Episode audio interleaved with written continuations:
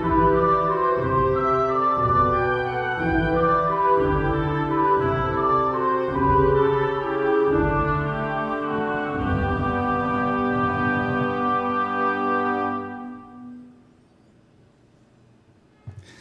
minha amiga, olá, meu amigo, como é que vocês estão? Bem-vindos a mais um episódio onde estudamos o Evangelho segundo o Espiritismo, obra fundamental da doutrina espírita. Hoje nós vamos começar um capítulo novo, o 25, que tem por título Buscai e Achareis.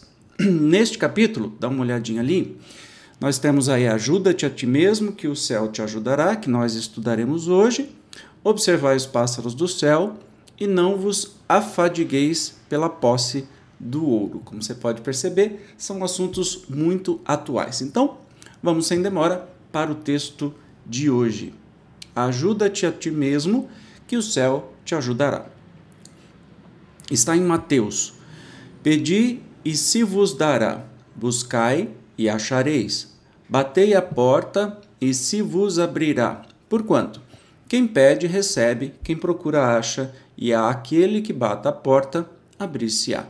Qual homem dentre vós que dá uma pedra ao filho que lhe pede pão? Ou, se pedir um peixe, dar-lhe-á uma serpente? Ora, se sendo maus como sois, sabeis dar boas coisas aos vossos filhos, não é lógico que, com mais forte razão, vosso Pai que está nos céus dê os bens verdadeiros aos que lhe os pedirem?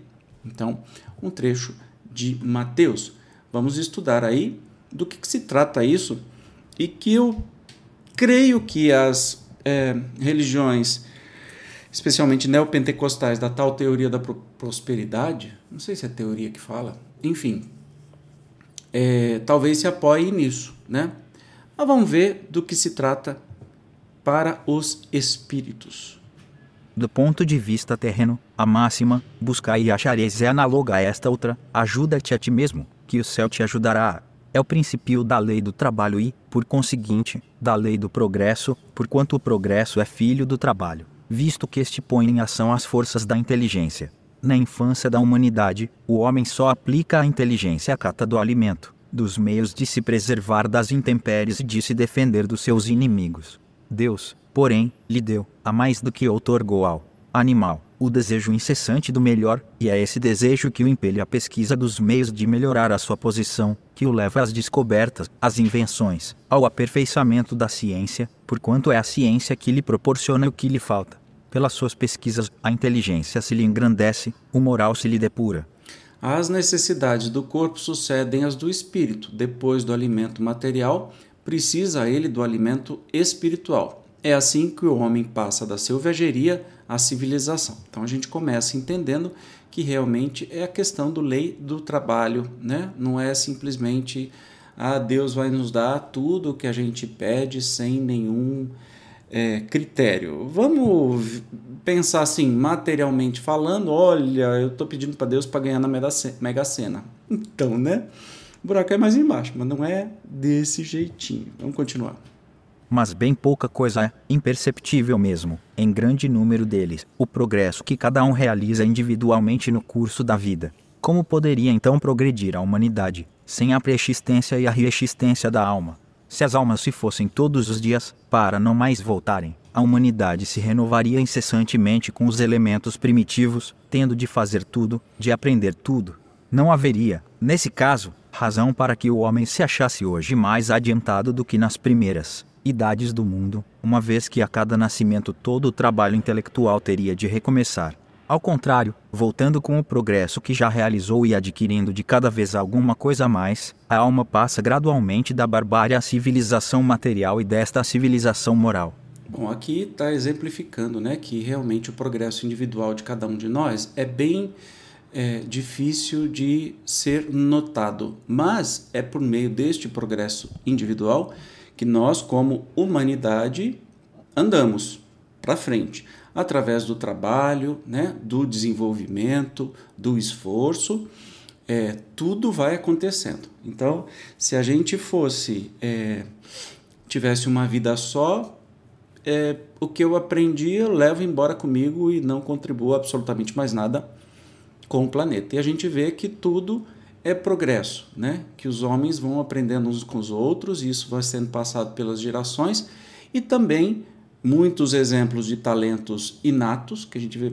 O mais evidente são criancinhas tocando piano, não tem nem o dedinho e está tocando obras de Chopin, por exemplo.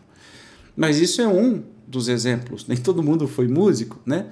Tantas crianças aí que, que apresentam é, QIs muito altos, ideias transformadoras do mundo, etc. e tal. De onde é que veio isso? Da barriga da mãe? Obviamente que não, então isso está agregado. Se Deus houvesse isentado do trabalho do corpo o homem, seus membros se teriam atrofiado. Se o houvesse isentado do trabalho da inteligência, seu espírito teria permanecido na infância, no estado de instinto animal. Por isso é que ele fez do trabalho uma necessidade e lhe disse: Procura e acharás, trabalha e produzirás. Dessa maneira serás filho das tuas obras, terás delas o mérito e serás recompensado de acordo com o que hajas feito. Aí vai fazer mais efeito, né? Procura e acharás, ou seja, você trabalha que vai ter resultado, né? Então é bem mais profundo do que esse negócio da teoria da prosperidade que se fala tanto, né? Olha, me dá aqui o seu carro que Deus vai te dar outro muito melhor. Ah, tá, isso é conversa para enganar trouxa, né? Não vai não, e a gente tem aí um, inúmeros casos de pessoas que entram na justiça depois para tentar reaver o bem. Tem gente que doa casa, tem gente que faz um monte de coisa naquele, naquela ânsia de querer mais. Na verdade, essas pessoas não estão procurando Deus, elas estão procurando, procurando conforto material. Enquanto a gente trouxa no mundo, os espertos vão se dar bem. Mas aí é um buraco até mais embaixo.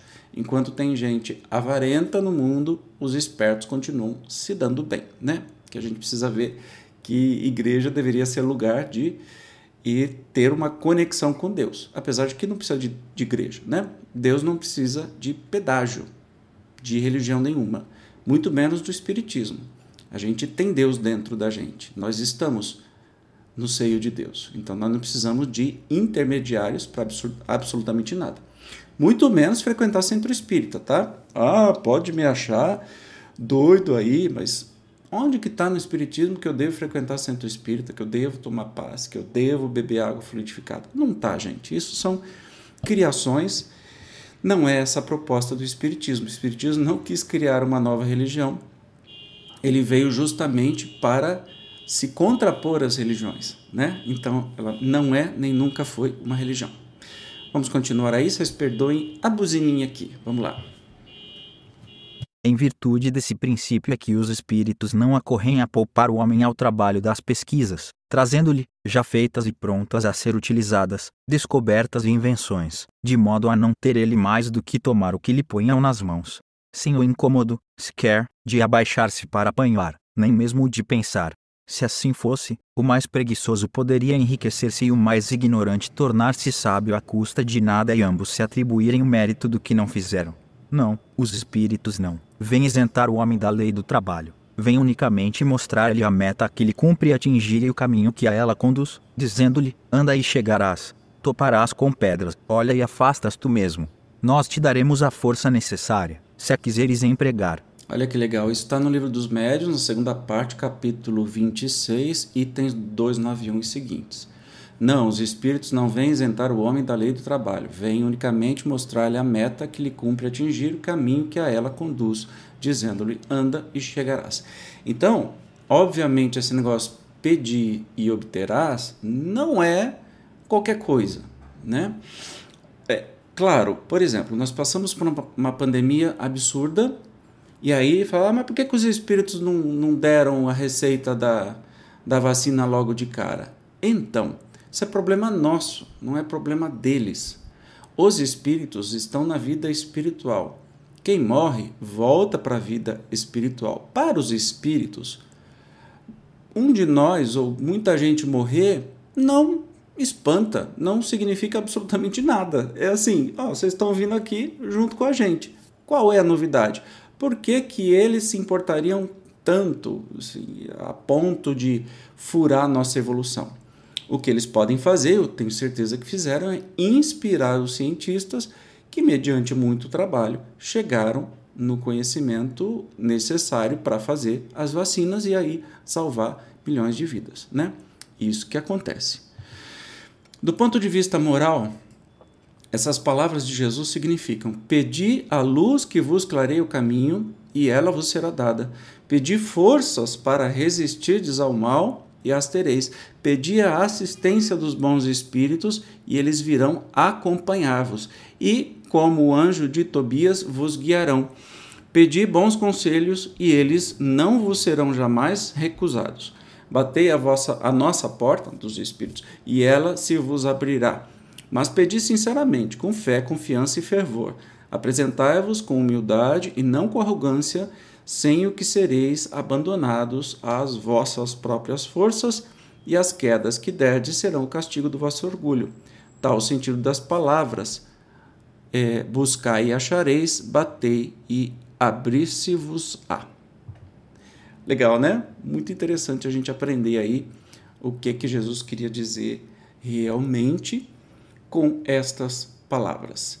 Precisamos trabalhar e tudo que a gente pedir nesse sentido, não de mão beijada, tudo que fere a nossa própria evolução, né? Nossa própria evolução como espírito. Exemplo, eu tenho uma doença, uma doença muito séria ou incurável, e eu estou pedindo ardentemente a cura e Deus não me dá cura. Significa então que Deus não funcionou, entre aspas? Não.